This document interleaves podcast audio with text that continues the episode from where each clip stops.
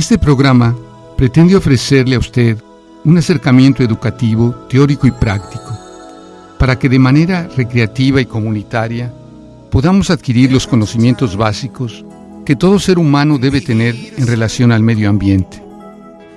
El quehacer ecológico es una actitud personal que se debe llevar a la colectividad. Cada persona, cada amigo, cada profesional, cada familiar, desde su propia razón de ser, se encuentra en deuda con la naturaleza.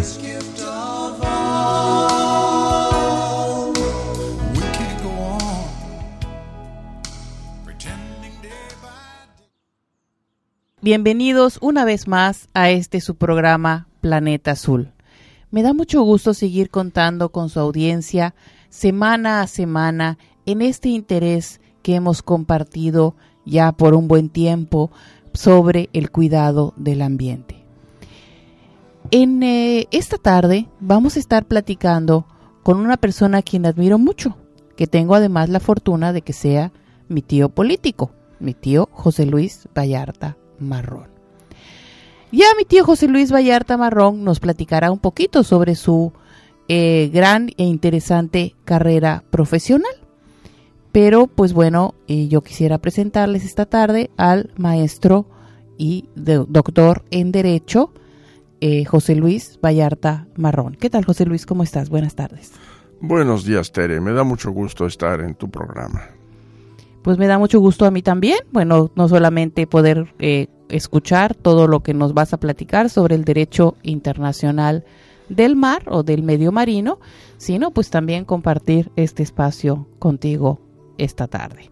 Y bien, pues yo quisiera que para que eh, nuestros radioescuchas, porque pues nosotros nos conocemos, tenemos un parentesco, eh, de, pues nos conocemos de toda la vida, pero bueno, pues yo quisiera que nuestros radioescuchas pues te conocieran un poquito más. Entonces, si nos, nos platicas un poco de lo que ha sido tu carrera profesional, tu carrera en, el, en, la, Naciones Unidas, tu carrera dentro del Servicio Exterior Mexicano, para que nuestros radioescuchas compartan pues toda esta, esta sabiduría que has adquirido a lo largo de, tu carrera de tus años.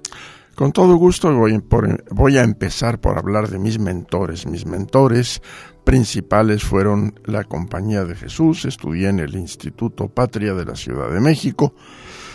Yo nací en la Ciudad de México, mi familia es de, Jalisco y de Veracruz, pero yo soy nacido en, en la Ciudad de México con todas sus virtudes y defectos. Entonces eh, estudié en primero desde primero de primaria hasta el último año de preparatoria en el Instituto Patria de la Compañía de Jesús. Después pasé a mi segundo mentor, que es la Universidad Nacional Autónoma de México, donde hice la carrera de licenciado en Derecho en la Facultad de Derecho. Eh, muy pronto me di cuenta que no tenía yo temperamento ni vocación para ser abogado, abogado litigante. Eh, cuando estudié Derecho Internacional Público con don César Sepúlveda, uno de los, de los pioneros en el estudio de esa materia, de esa materia en México, me interesó sobremanera y pensé buscar el ingreso al servicio exterior mexicano como un medio en el que yo podía ser un operador de ese derecho internacional que me había que me había interesado. Eh, me presenté a concurso y, para mi buena fortuna y gracias a la educación que había recibido, pues pude ingresar al servicio exterior mexicano sin palancas, sino mediante un concurso abierto al público. ¿Cómo es un poquito este concurso, si nos quieres platicar para este, ha variado. Ahora está más enfocado a los expertos en relaciones internacionales. En mi tiempo, los, los que habíamos hecho la carrera de Derecho teníamos alguna ventaja, porque las asignaturas respecto de las cuales nos examinaban eran, por ejemplo, Derecho Constitucional Mexicano, Derecho Internacional Público, Derecho Internacional Privado, legislación de aplicación constante al servicio, al servicio exterior, y los, los abogados teníamos ventaja. Ahora ya no la tenemos porque hay otras carreras de, relaciones internacionales. Los egresados del Colegio de México normalmente eh, sacan los primeros, los primeros lugares y son personas que estudian las relaciones internacionales y que además están muy politizadas, cosa que yo no estaba cuando ingresé al servicio exterior. Eh, pero en fin, ingreso al servicio exterior y después, pues, El servicio exterior es como un tablero de ajedrez que cuando se mueve un peón, pues luego hay que mover un alfil y luego una torre. Y en ese juego de ajedrez fui a dar como primer puesto en el exterior a Naciones Unidas. Si me hubieran dado a escoger, hubiera escogido ese puesto. Creo que es el más interesante del, del Servicio Exterior, la Organización de Naciones Unidas. ¿En Nueva York? En Nueva York, en la Misión Permanente de México en Nueva York. Y ahí fui eh, siguiendo algunos temas. Felizmente me, me asignaron a la, a la, sexta comisión, no como jefe de misión, recordemos, de delegación, quiero decir. Era el principio de mi carrera, yo era segundo o tercero en la delegación, pero estuve yo siempre en la, en la comisión sexta que llaman, que es la que ve asuntos jurídicos. Y eso pues me dio la oportunidad de escuchar a los más grandes internacionalistas del mundo. ¿Alguno que recuerdes en particular que, te haya llamado la atención? Sí, sí, tengo, puedo mencionar varios. Eh, eh, alguno que, que, fue conocido posteriormente, Hans Blix de Suecia, fue después ministro de Relaciones Exteriores y él se hizo famoso cuando fue inspector del Consejo de Seguridad para la cuestión del desarme de Irak cuando ah, el presidente George W. Bush y Tony Blair del Reino Unido, en violación flagrante a la Carta de Naciones Unidas y al derecho internacional, invadieron Irak en 2003. Tony Blair en aquel momento tuvo que retirarse porque era, estaba con los inspectores eh, verificando que no hubiera armas de destrucción en masa, que fue el pretexto que utilizó George W. Bush para invadir Irak. Y aquello fue una mentira porque nunca se encontraron armas de, destrucción, masiva. en Irak. No las tenía Saddam Hussein. Era un sátrapa, un dictador digno de la Edad Media, pero no tenía armas de destrucción en masa. Vamos a ver. Te sigo platicando de mi carrera y del tema que nos interesa, el, derecho, el derecho del mar. Corrían los años 70 y durante un periodo de sesiones de la Asamblea General, había un hombre que era digno de toda admiración, el doctor Arvid Pardo de Malta. Malta, esa pequeña isla del Mediterráneo, que ahora es un estado independiente. independiente ya era en aquel entonces. El doctor Arvid Pardo de Malta era un ávido lector de revistas científicas, aunque él era más bien experto en relaciones internacionales. Él, estaba allí en la, en la ONU. Estaba en Naciones Unidas, era representante permanente de Malta en las Naciones Unidas. ¿Dentro de esta sexta comisión que mencionabas? No, no, él, eh, él como jefe de misión este, seguía cualquiera de las cualquiera de las comisiones. Eh, él era el jefe de, el jefe de misión de la misión de Malta en este en Naciones Unidas. Bueno, pues él con esta información que había obtenido de la lectura de esas revistas científicas, dicho sea de paso, en Estados Unidos hay algunas revistas científicas muy accesibles a personas que no son hombres y mujeres de ciencia. Y en esas revistas había él recibido información, obtenido información sobre las enormes riquezas de minerales que hay en los fondos marinos más allá de toda jurisdicción nacional. O sea, más allá del mar, del mar territorial, más allá de, las fronteras. De toda jurisdicción, de toda jurisdicción nacional. La plataforma continental ya se, tiene ya una delimitación precisa. Son, son 200 millas marinas lineales contadas a partir de la línea de base desde donde se mide el mar territorial o más allá, si existe una plataforma geológica, se permite a esos estados como Canadá, como, como la Federación Rusa, que tienen grandes plataformas continentales, pueden ir hasta 350 millas. Pero después de eso es la zona internacional, de los fondos marinos. Y lo que preguntó el doctor Arvid Pardo es a quién pertenecen esos recursos. Cobre, cobalto, zinc, en fin, otros, otros minerales. Hay unos, unas como piedras de río que se conocen como nódulos polimetálicos que están en ciertas zonas del fondo del mar, a 3.000 y 5.000 metros de profundidad. Pero todo lo que hay que hacer es recoger esas piedras. O sea, ni siquiera hay que escarbar o... No hay que escarbar, están sobre la superficie. Recogerlas, llevarlas a tierra, procesarlas, separar los distintos metales, Crear, crear las aleaciones, en fin. Eh, y se supone que hay más riqueza mineral en el fondo del mar que en la tierra. Mira, qué interesante. Es, es así, dependiendo de cuál de los, de, los minerales se, se trata. Bueno, entonces, resultó que el doctor Pardo sorprendió al mundo, a gobiernos, a todos, cuando dijo, ¿de quién son esos recursos? Y él utilizó una expresión en inglés. Esos recursos deben declararse the common heritage of mankind. Eso fue traducido al español como patrimonio común de la humanidad, al francés como patrimoine commun de l'humanité. En otros idiomas no sé cómo se, se habrá traducido, pero tomó carta de naturaleza. Esa zona es patrimonio común de la humanidad. Se creó entonces una comisión de los fondos marinos que preparó una declaración.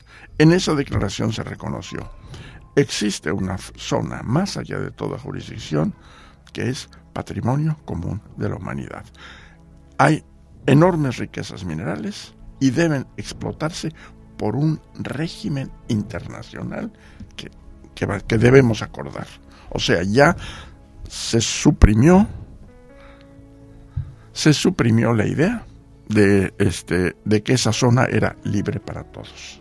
Entonces tendría que ser en un momento dado explotada con el acuerdo de las Naciones Unidas. Sí, se creó una institución que es la Autoridad Internacional de los Fondos Marinos. Yo oh. fui el primer representante permanente de México en la Autoridad Internacional de los Fondos Marinos, con sede en Kingston, Jamaica. Ah, mira, qué interesante. Entonces, eh, y más o menos este, este documento, este acuerdo de los fondos marinos, ¿cuál era su, su fundamento? ¿Cuál era la idea principal? Que todos podían en un momento dado eh, acceder a esto siempre y cuando tuvieran la tecnología o con qué restricciones o cuál era un poquito la idea de esta. No, no hay libertad. Todo Estado o empresa privada que quiera explorar y explotar los fondos marinos tiene que sujetarse a las reglas de la Autoridad Internacional de los Fondos Marinos. La Autoridad Internacional de los Fondos Marinos es una organización internacional gubernamental que tiene tantos miembros como Naciones Unidas. Ah, ok. Entonces, con base en ello es que se establecen si alguien quiere explotar estos fondos marinos. Va más allá de, que tenga el recurso para poder explotarlo, porque hablar de 3 y 5 mil eh, metros bajo el nivel del mar, pues ya se necesita una tecnología muy especializada. Se requiere tecnología y mucho dinero. Me Recursos también, sí. Claro, bueno, pero lo que se va a encontrar en el fondo, pues es, es probablemente redituable. Por supuesto, por supuesto. Son minerales que tienen un valor económico y que son insumos indispensables para la industria. ¿Y después de tu labor en Naciones Unidas estuviste en? Eh, después de Naciones Unidas mi carrera siguió, bueno, eh, salgo de Naciones Unidas eh, de Nueva York, pero paso a Ginebra, donde está la Oficina Europea de Naciones Unidas. Y ahí seguí trabajando en los temas de, Naciones Unidas, incluido el, derecho del mar, temas relacionados con el espacio ultraterrestre, eh, este, con derechos humanos, ahí está la División de Derechos Humanos de, Naciones Unidas. Eh, después de eso regresé a México a, trabajar en la consultoría jurídica de la Secretaría de Relaciones Exteriores. Después pasé como representante alterno de México en la OEA en Washington y después ya fui embajador de México en Polonia y al final fui embajador de México en Jamaica, que hay una circunstancia curiosa.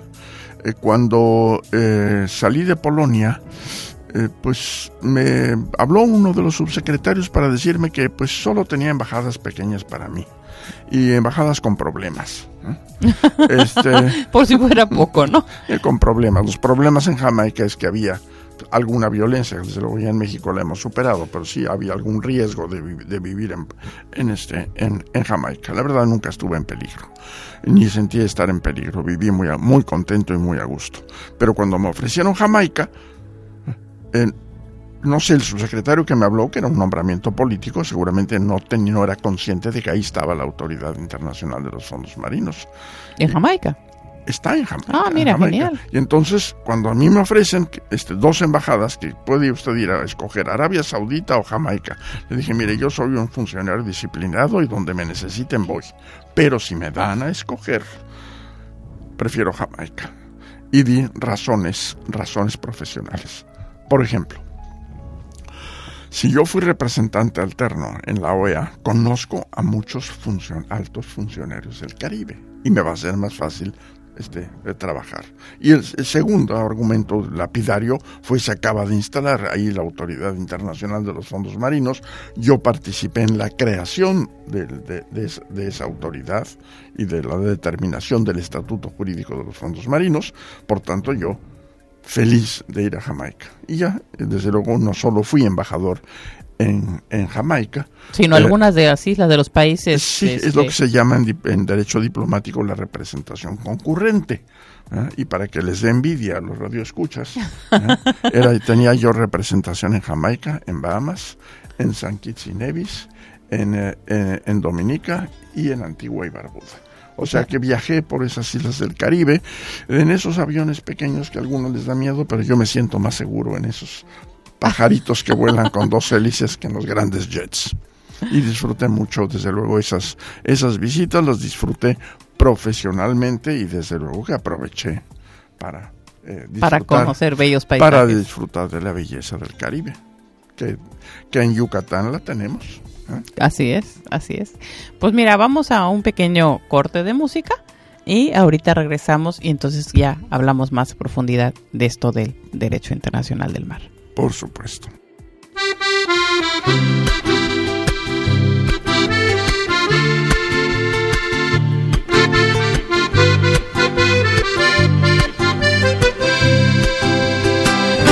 Salió de Jamaica rumbo a Nueva York.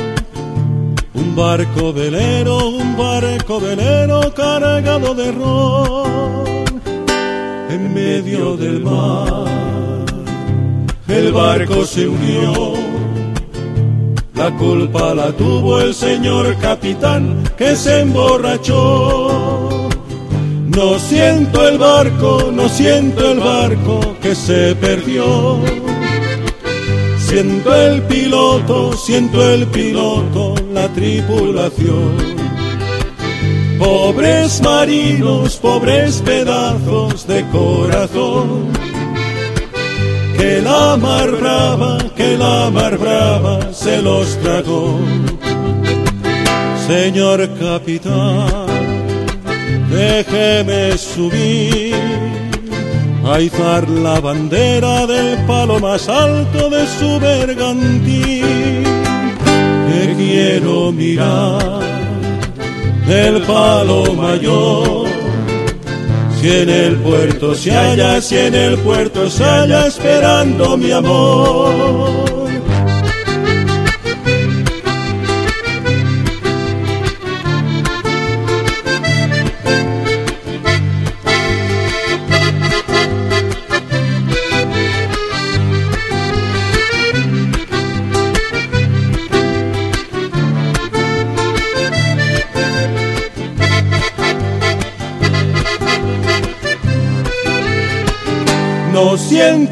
No siento el barco que se perdió. Siento el piloto, siento el piloto, la tripulación. Pobres marinos, pobres pedazos de corazón. Que la mar brava, que la mar brava se los tragó. Señor capitán déjeme subir a izar la bandera del palo más alto de su bergantín, que quiero mirar del palo mayor. Si en el puerto se halla, si en el puerto se halla, esperando mi amor. Pues regresamos aquí a su programa Planeta Azul. Y esta tarde estamos platicando de una manera muy agradable, muy interesante, con el doctor en Derecho José Luis Vallarta Marrón. El doctor José Luis Vallarta Marrón ha sido representante en la OEA, en la Organización de los Estados Americanos y en la Organización de las Naciones Unidas en el área de Derecho Internacional del Mar y precisamente esta tarde nos está platicando sobre cómo se ha desarrollado su carrera en relación con el derecho internacional del mar. Y bien, José Luis, si nos quieres eh, seguir platicando un poquito acerca de esto, estos enormes recursos que hay en el fondo marino y cómo es que se ha legislado a través de esta Comisión de Derecho Internacional Marino.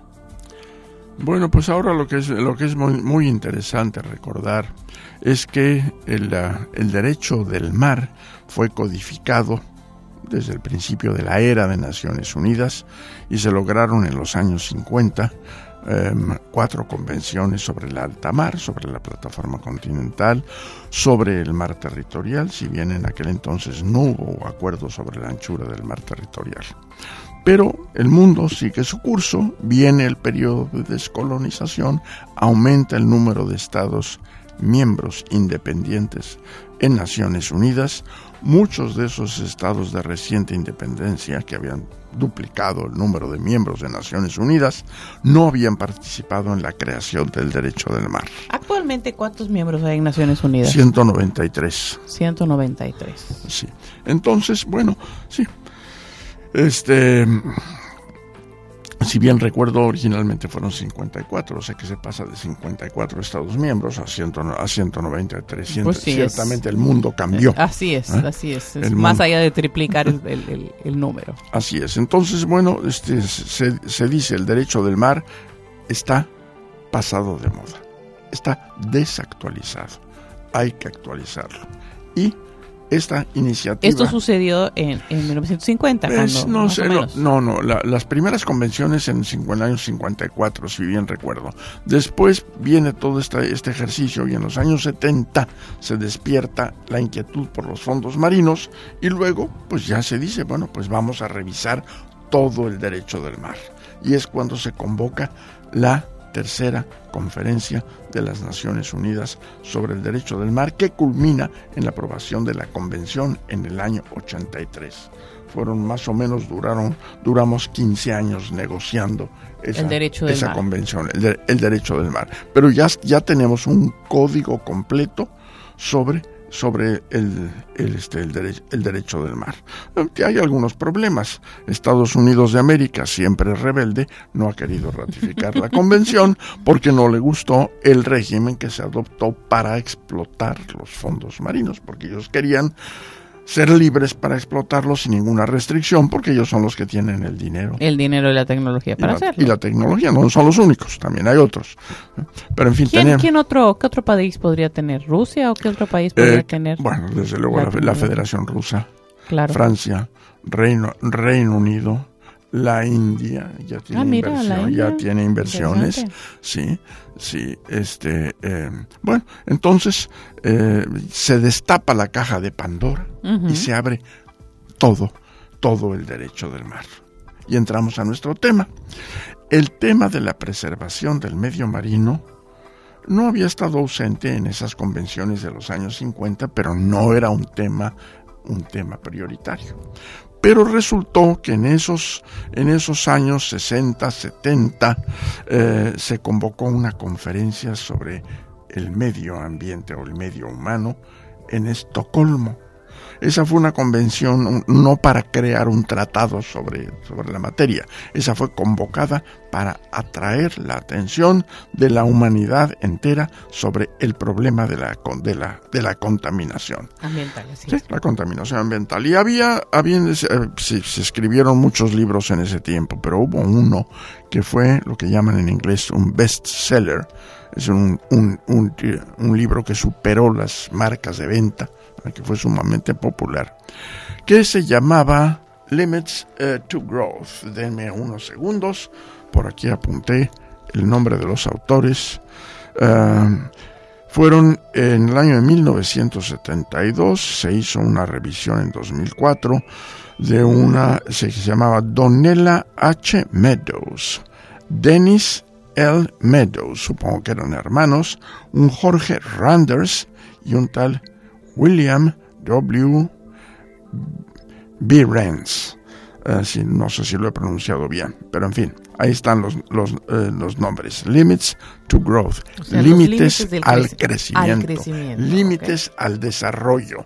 La tesis era que no podía seguirse industrializando el mundo porque corría en riesgo el planeta. Ese tema se politizó mucho. Los países del hemisferio sur, del cono sur, inmediatamente reaccionaron. Bueno, dijeron, ya los industrializados del norte ya se desarrollaron. Ahora quieren que nosotros nos mantengamos en el subdesarrollo y que seamos proveedores de oxígeno. Recuerdo una reacción de un representante del Brasil en una de esas sesiones sobre el tema del medio, del, medio humano, él dijo, bueno, miren ustedes, en la, en la región más contaminada de Alemania, el promedio de vida es 70 años. En la zona menos contaminada del Amazonas, donde las aguas son puras y la atmósfera limpia, el promedio de vida de los habitantes es de 40 años. O sea, escojan dónde quieren vivir en un medio desarrollado, industrializado, que eleva el nivel de la vida y, el, la, y las posibilidades de vivir más años, o vivir en una zona limpia, pero con, con un medio hostil para el ser humano, que, como puede ser una, una selva, una, selva, amazónica. ¿eh? Claro. Entonces, este, bueno, ya el, mundo se dividió así. Finalmente, como siempre, se suele dar una tesis, una antítesis y una síntesis. Y ya se acordó que el mundo, el llamado tercer mundo, tenía derecho a industrializarse, a desarrollarse, y que lo que debíamos hacer era aprovechar la experiencia de los ya industrializados para no cometer los errores que ellos habían cometido que tanto habían perjudicado, perjudicado al, medio ambiente. Bueno, entonces ya cuando se llega a la conferencia sobre el derecho del mar, ya se tenía la experiencia de la famosa conferencia de Estocolmo, ya había conciencia. Y entonces en la conferencia sobre el derecho del mar se crea una tercera comisión que se va a ocupar exclusivamente de la preservación del medio marino, de la investigación científica marina y de la transferencia de tecnología. Y entendamos que estas eran las reglas jurídicas, las reglas de derecho internacional aplicables al tema. Para mi sorpresa, porque yo ya había trabajado algunos temas relacionados como el medio ambiente. Había representado a México en una conferencia que aprobó una convención en Londres sobre la preservación del medio marino. Había yo trabajado en algunos, algunas este, eh, eh, eh, comisiones de la Organización Marítima Internacional con sede en Londres. Para mi sorpresa, fui propuesto para presidir las negociaciones sobre preservación del medio marino. Bueno empezamos a trabajar. ¿Pero esto en representación de México o directamente en la ONU? Yo era, no, yo era el representante, era miembro de la delegación de México. El jefe de la delegación era don Jorge Castañeda y Álvarez de la Rosa. Yo era uno de tantos, eh, digamos, asesores de la en, en, la delegación. Era un delegado, uno de tantos delegados. Me asignan a trabajar en la tercera comisión como representante de México y en la, tercera y en la, y en la, y en la tercera comisión se me elige presidente. Ah, claro está. Claro está. Ya en la presidencia yo dejaba de, digo, éticamente no podía defender la posición de México. Entonces simplemente se pidió a la eh, Secretaría de Relaciones Exteriores a la delegación que asignaran a otras personas. Y que por cierto trabajaron conmigo ahí bajo mis órdenes dos personas que después llegaron, una a ser secretaria de Relaciones Exteriores, Rosario Green, estuvo trabajando conmigo ahí en esa comisión, y otro que llegó a, subsecretario que fue Andrés Rosenthal. Bueno, pues con ellos, ellos representando a México y yo en la presidencia, como neutro, digamos. no yo, neutralizado. así, en, la, en la presidencia tendrías que tener una, una posición neutra, ¿no? Si es, si tiene ética profesional, sí. Llega el, ya el, el, el, presidente ya tiene el interés general de la, de la, de la, de la comisión. De la comisión, ¿eh? así es. Entonces, bueno, trabajamos así. ¿Cuáles fueron? Recordemos que era una conferencia sobre el derecho del mar. Ahí no se iban a adoptar planes de acción para preservar el medio marino, no se iban a dar reglas técnicas para preservar el medio marino, sino se iban a, determinar qué derechos y qué deberes tienen los estados en relación con la preservación del medio marino. Entonces empezaron a redactar algunos artículos eh, que desde el punto de vista de los derechos y deberes era claro quiénes tenían derechos y deberes. Si tenemos un río, tomemos el Mississippi. Tengo entendido que es un río que fluye, corre y desemboca en el mar y que es una responsabilidad exclusiva de Estados Unidos de América la preservación de ese río y evitar la contaminación del mar a través del río. Claro que lo que viene en el río no en un momento dado contamine, contamine el mar. es, es, obligación del Estado, llamémoslo ribereño, a ese río de ver que sus fábricas no contaminen, el río. Las fábricas, iniciativa privada o pública, no contaminen el río en perjuicio del medio marino, que ahí afecta no solo a ese país, sino a todos los estados. Bueno, resulta entonces que ahí no había problemas sobre, para discutir. La humanidad tenía derecho a un medio marino limpio, sano, productivo. ¿eh? Los estados que, tienen, que contaminan a través de ríos o a través del aire tenían la obligación de tomar medidas para evitar en lo posible esa contaminación. Digo en lo posible porque toda industria tiene un riesgo. Así es. Entonces, pero sí, pero sí, pero sí, hay, maneras y medios de contrarrestarlo, por lo menos medirlo, por lo menos este. Sí, obligación de tomar las medidas necesarias para reducirlo, para reducirlo al mínimo. ¿eh? Exactamente. Bien. Entonces, eso eran la, la, digamos, los derechos y deberes de los estados. Pero había un problema en el que había un desacuerdo enorme los buques.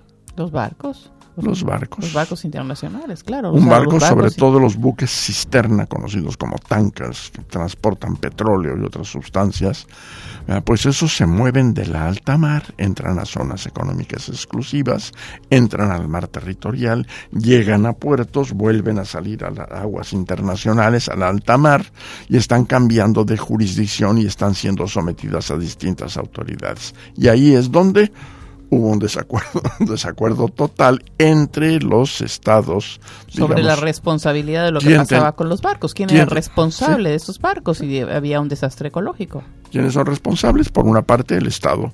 El Estado del pabellón, el Estado que tiene la matrícula del buque. La bandera, ¿no? La bandera. Por otra parte, si el buque, buque es, por ejemplo, de una empresa como la Exxon, pues la Exxon es responsable. Claro.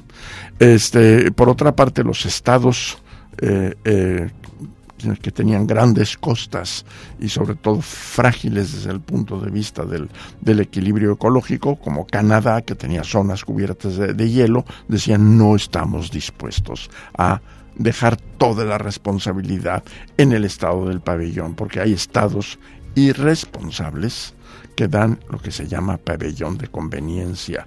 Cualquier viajero sabe que llega a un puerto y va a encontrar necesariamente buques con banderas panameñas. ¿Por qué? Porque Panamá desde hace mucho tiempo vende las banderas a los buques y no ejerce ningún control sobre ellos. Eso se llama pabellón de conveniencia. Que vienen siendo, decías, los panameños y... Panamá, este, Grecia? este, Grecia, Liberia, un estado africano, este, Liberia daba mucho el pabellón de conveniencia y no se ha logrado, digamos, penalizar esa acción sino que o, regular o, regularla pero en fin lo que sucede es que los los los este los, los eh, esos estados tomemos el ejemplo de Panamá da el pabellón, se paga una cantidad, la empresa puede poner la bandera panameña. Pero Panamá no ve ni que se aplique el derecho laboral, ni vela porque el buque cumpla estándares este, eh, internacionales para prevenir la contaminación. Entonces no se le podía dejar esa responsabilidad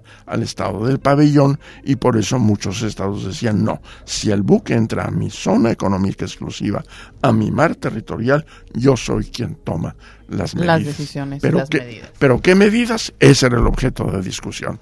No sé si en este bloque podemos proceder a explicar esas medidas. ¿Qué te parece si hacemos un corte y entonces estas hacemos un corte y luego este, explico esas, esas, esas, medidas internacionales? Así es.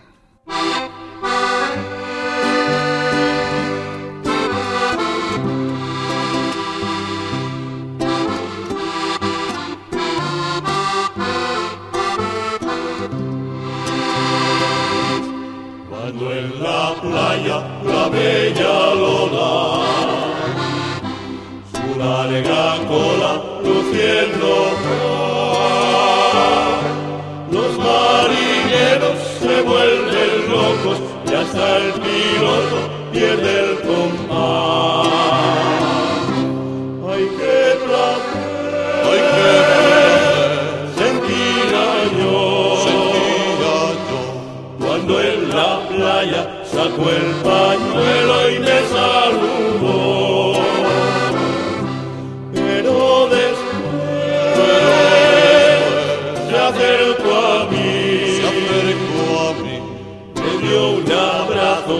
en aquel lazo creí morir.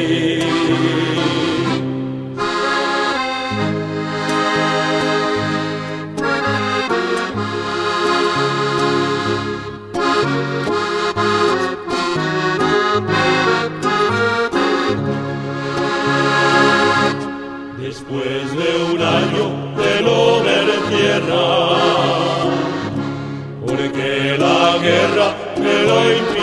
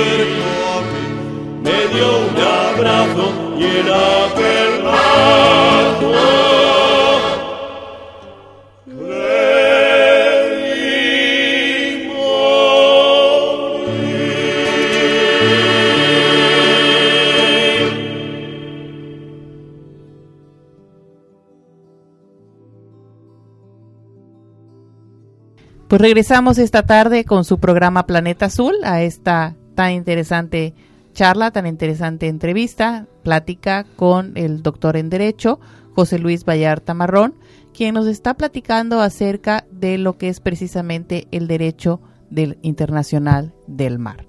Y bien, antes de irnos al corte, estábamos platicando pues precisamente acerca de los barcos que tienen en un momento dado movimiento de aguas territoriales, de aguas de un país a las aguas internacionales y luego este posteriormente regresan, van y vienen y poníamos el ejemplo de los barcos cisterna, de los buques cisterna que transportan petróleo, ¿verdad?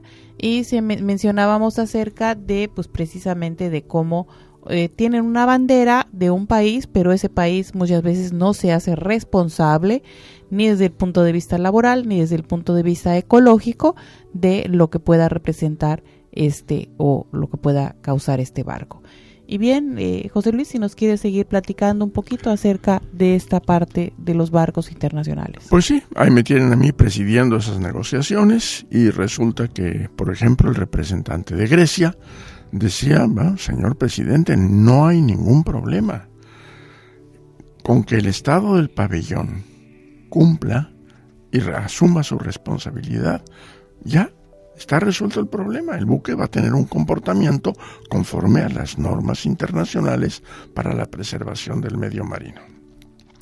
Por otra parte, en alguna ocasión, no, no participando directamente en la conferencia, pero sí en consultas externas, recuerdo un representante de la, de la Exxon que decía, no importa ni el, estado del pabellón. Un buque de la, de la, de la, de la, este, de una empresa de una empresa transnacional puede tener una, un pabellón de Panamá, de Grecia, de Liberia. Pero si la empresa es responsable, establece unos estándares altos de prevención de la contaminación y se acabó el problema. Pero llegaba el punto de vista, el más combativo en ese tema fue Canadá, con una conciencia ambiental muy fuerte. Y decía, Canadá, yo tengo grandes costas, costas cubiertas de hielo. Nosotros sabemos que los, por ejemplo, los hidrocarburos no son un mineral.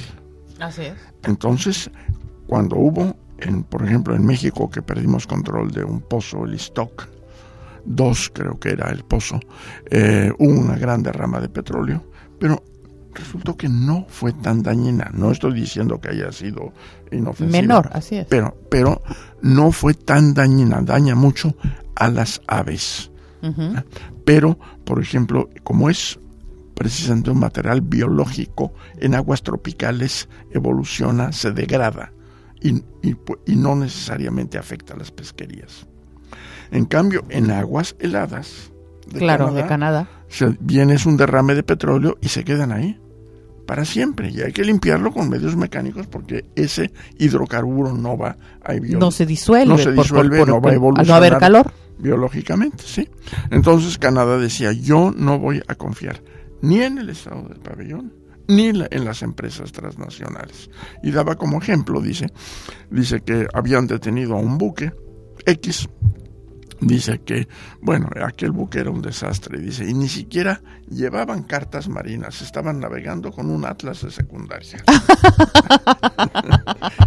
Entonces dice, no podemos confiar ni en el estado del pabellón, ni en el capitán del buque, ni en la empresa. Y Canadá quería que la legislación nacional de Canadá fuera aplicable en no solo en sus puertos, a lo cual sí tienen derecho, sino en el mar internacional, sino que no fuera aplicable en la zona económica exclusiva, esa nueva zona que iba a tener ciento, bueno, 200 millas contadas desde donde se mide el mar territorial, si en realidad son 188, porque empiezan donde termina el límite exterior, donde está el límite exterior del mar territorial. Bueno, entonces, este Canadá decía, ahí se va a aplicar la ley de Canadá. Y los decían, pero eso es imposible, no se va a poder navegar, si todos los estados legislan sobre su zona económica exclusiva, los buques navegan mucho sobre la zona económica exclusiva, hay mucha navegación. Y Más ahora con tanto crucero. Y el capitán del buque no va a saber qué legislación tiene que Corresponde, ¿eh? así es. Entonces hubo esa, esa, este, esa, esa diferencia. Se convocó, había un, un este, embajador, ministro sin cartera de Noruega, Edvard Evensen. Y ese embajador que, que fue considerado por las mujeres que trabajaban en la conferencia como el más atractivo de toda la conferencia. Yo no sé en qué categoría habré quedado yo, pero el embajador Evensen fue el considerado el más atractivo. Era un negociador nato, un diplomático de un profesionalismo extraordinario y él convocaba a reuniones informales inclusive pagadas por su gobierno, alquilaba salas de hoteles para reunir y negociar fuera de la sala, que es donde se pueden lograr acuerdos. Y hubo una sesión del grupo Edensen en la que yo fui invitado como presidente de esas negociaciones. Y ahí yo dije, la única fórmula que veo viable es pedirle a los estados del pabellón y a las empresas que reconozcan el derecho del Estado ribereño en la zona económica exclusiva, en el mar territorial y desde luego en los puertos, de aplicar las normas y estándares internacionales. O sea, a los estados ribereños, como Canadá, les pido que renuncien a su derecho, a su, no a su derecho, porque no tenían el derecho, a su pretensión de legislar.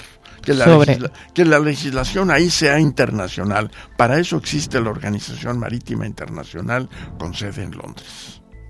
Ahora, los estados ribereños van a tener derecho de detener un buque y multarlo.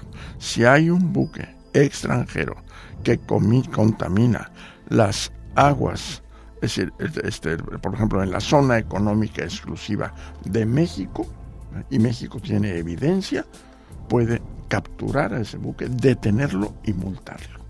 Y hay una serie de reglamentos de que una vez que se detiene un buque, si se deposita una garantía financiera, puede salir de inmediato, porque los buques pierden mucho dinero si están, si están en puerto. Así si están en puerto. Entonces se estableció todo, todo un sistema y eso es lo que quedó en la Convención de las Naciones Unidas sobre el Derecho del Mar. Yo tuve la enorme satisfacción de que la fórmula que yo propuse, o sea, derecho del Estado ribereño para sancionar de conformidad con las normas internacionales, pero ningún derecho del Estado ribereño para legislar más allá del mar territorial. Es decir, esas normas deben ser internacionales para que todo el mundo sepa a qué, a qué atenerse. A qué atenerse. ¿Y más o menos alguna que nos puedas platicar de esas normas internacionales? Bueno, hay una disposición que claramente dice, si el Estado ribereño, es, quien quiera leerlo, es la parte 12 de la Convención de las Naciones Unidas sobre el Derecho del Mar y tiene ahí este, este, tanto el, este, las facultades del Estado ribereño como los derechos, los derechos de terceros. Y ahí claramente se dice que el Estado ribereño puede detener a un buque que haya contaminado en violación de las normas y estándares internacionales. Y es más, si un buque contamina en la alta mar, pero hay evidencia de esa contaminación en violación de las normas y estándares internacionales.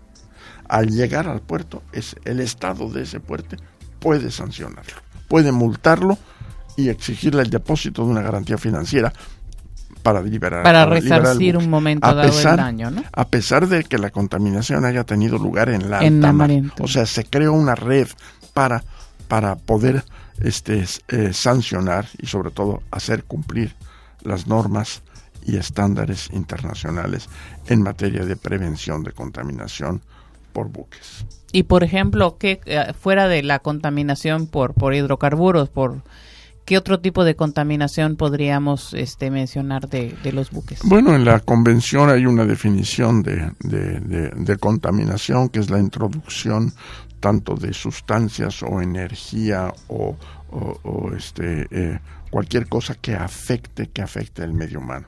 Es decir, por ejemplo, si se hace algo que altere la temperatura, en una fábrica, que altere la temperatura de una determinada zona, eso se considera, se considera contaminación. Cualquier, cualquier que esté, es, es cualquier sustancia que sea, que sea nociva, nociva para el mar. Nociva, para el mar, sí. O sea, porque por ejemplo ahorita me, me preocupan en particular la cantidad de cruceros internacionales que hay, que van de un puerto a otro y que bueno, generalmente están dentro de las aguas territoriales de diferentes naciones, pero pues son conocidos como, como, como elementos contaminantes, no solamente por los hidrocarburos, sino también por los desechos pero, orgánicos.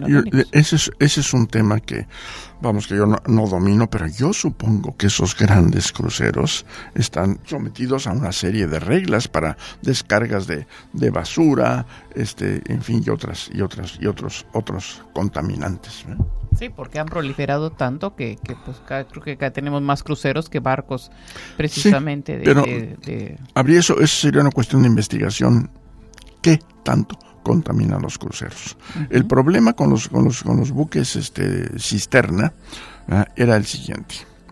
Ah, los buques cisterna que transportan petróleo y otras sustancias nocivas no pueden navegar vacíos vacíos. No pueden, no pueden ah, este, eh, tienen que navegar con carga. Entonces, cuando llegan y descargan petróleo, este, llenan los tanques de agua. Entonces, una forma de evitar la contaminación es que los estados que venden el petróleo, que productores de petróleo, tengan dispositivos para recibir esa agua que viene en los tanques, tratarla, inclusive recuperar los hidrocarburos que se queden ahí. Recuerdo que un técnico nos explicaba que el tanque de un buque cisterna es como una botella de aunque la vacíe uno, siempre quedan, siempre queda un poco. Quedan residuos, ¿no? Entonces, sí, así son. Entonces, hay eh, cuando se mete agua del mar, esos residuos salen con esa agua del mar. Entonces, la práctica de los, de los buques era, en a cierta distancia de la costa, descargar. Cuando había buen tiempo, podían navegar sin lastre. Entonces, descargaban esa agua. Y esa agua sí era, era, era contaminante. Entonces, una forma de evitar la contaminación es obligando a los estados productores de petróleo que cuando llega un buque cargado de agua para cargar petróleo, en lugar de descargar en el mar, descarguen en, dispositivos en, alguna tierra, cisterna especial, ¿no? Donde puedan tratar esa agua, inclusive recuperar el petróleo que se encuentra ahí y devolver el agua limpia al mar. ¿Y existe eso? Sí, sí, muchos estados tienen esas, muchos de los productores de petróleo tienen esas, esas disposiciones. Esas disposiciones. Ah, bueno, pues muy bien. Pues bueno, no sé si nos, nos platicas algo más sobre todo esto que has estudiado de, Derecho del Mar. Nos quedan unos minutos en donde pudiéramos este bueno el gran eh, hubo varias varias en derecho del mar varias cuestiones que se cambiaron en primer lugar se, aclar, se, se estableció la anchura máxima del mar territorial en 12 millas porque antes no se había podido, podido aclarar existía en derecho consuetudinario la práctica de que todos los estados ribereños tenían un derecho de soberanía sobre el mar territorial. Fue un jurista, si no bien recuerdo, eh, holandés de apellido Winkelschek, quien propuso las tres millas marinas porque era lo que la distancia que alcanzaba el cañón del rey en aquel entonces. Estamos hablando de, de, siglo XVI, por ejemplo. Entonces, este, eh, ese era el mar territorial. Y después vinieron reivindicaciones de 9, de 12 y finalmente vino una reivindicación de 200 millas que empezaron Chile, Perú y que Ecuador. ¿eh? Este, empiezan con esa reivindicación, pero ya no era para fines de soberanía, de proteger la, la, seguridad nacional, sino era con fines económicos. Claro, para, que no para que no vinieran buques de Rusia, de Japón, a explotar en esos casos de esos estados la famosa anchoveta, ¿eh? que, que, existe en esas cosas, costas y que, y que es un recurso que podía extinguirse si se sobreexplotaba. Entonces fue una forma de, de, de reivindicar derechos sobre esas pesquerías. Pero claro, como reivindicaban soberanía, bueno, pues era una zona en la que en, teoría si se reivindica soberanía, este, eh, eh, eh, vamos, ellos dominaban al grado de que podían este, negar la libertad de navegación. Claro. Entonces, este, la negociación fue no, no va a haber una zona, va a haber una zona aguas interiores, donde el Estado tiene plena soberanía. Aguas interiores se encuentran al interior de las líneas de base en, las bahías, en los puertos, aguas interiores. Después viene el mar territorial, donde los buques extranjeros tienen derecho de paso inocente, un derecho a un paso que no es perjudicial al Estado, al estado de ribereño.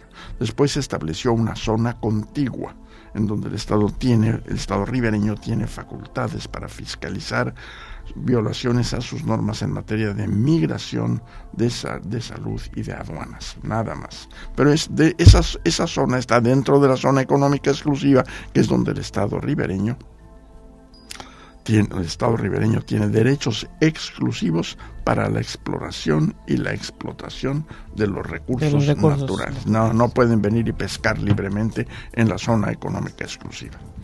Podemos dar licencias, pero todo esto bajo control, bajo control del Estado ribereño. Pues vino la alta mar, luego el tema de los fondos marinos, la delimitación de la plataforma de la plataforma continental, porque lo que fue interesante fue que cuando el doctor Adi Pardo plantea el tema, eh, ahora sí que comunistas y capitalistas eh, unidos como hermanitos en la misma posición, porque decían, no, pues si todo lo que hay que hacer es delimitar con precisión la plataforma continental y de esa manera las libertades del alta mar se aplican al fondo del mar y cualquiera puede explotar. Y fue cuando los países en desarrollo les dijimos, no, esa zona es patrimonio común de la, común de la humanidad y debe explorarse y explotarse de conformidad con un régimen internacional.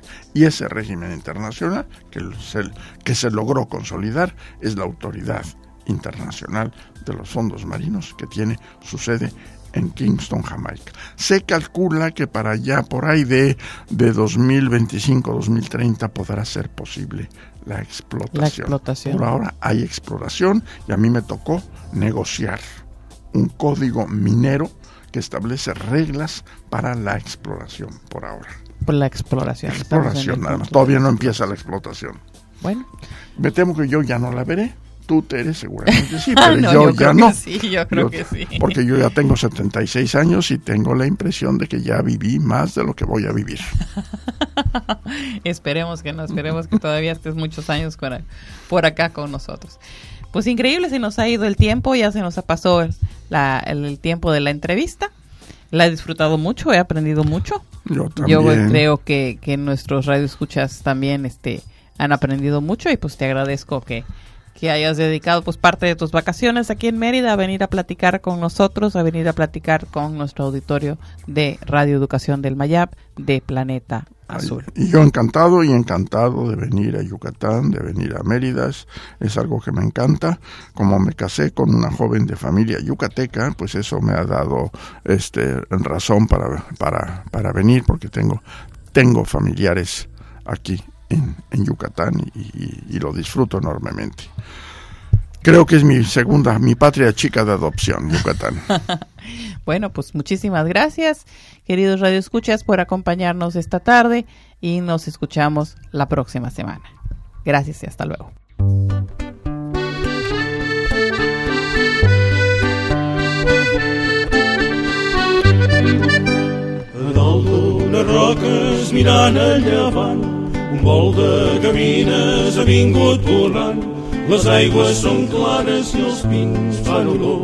Jo sento encara i el deix d'un petó, l'aire fred de tramuntana que arriba del Pirineu, fora de cristal·lina i clara, recordant-se de, de veu. Veig de cara reflexada fins al blau immens del mar i tu em dius altra vegada és per mi tu tornaràs.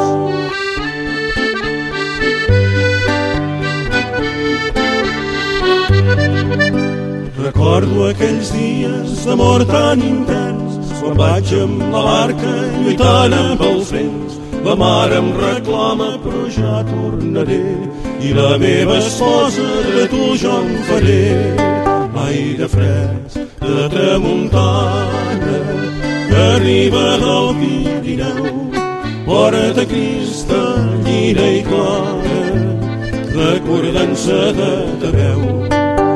Veig de cara reflexada dins el blau immens del mar i tu em dius altra vegada és per mi tu tornaràs. I tu em dius altra vegada és per mi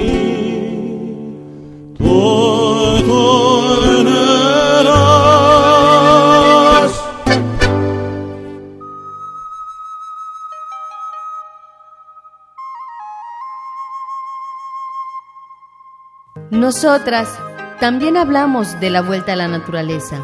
Aunque esa vuelta no significa ir hacia atrás, sino hacia adelante.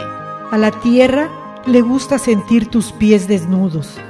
Los vientos desean jugar con tus cabellos. En este hermoso planeta azul.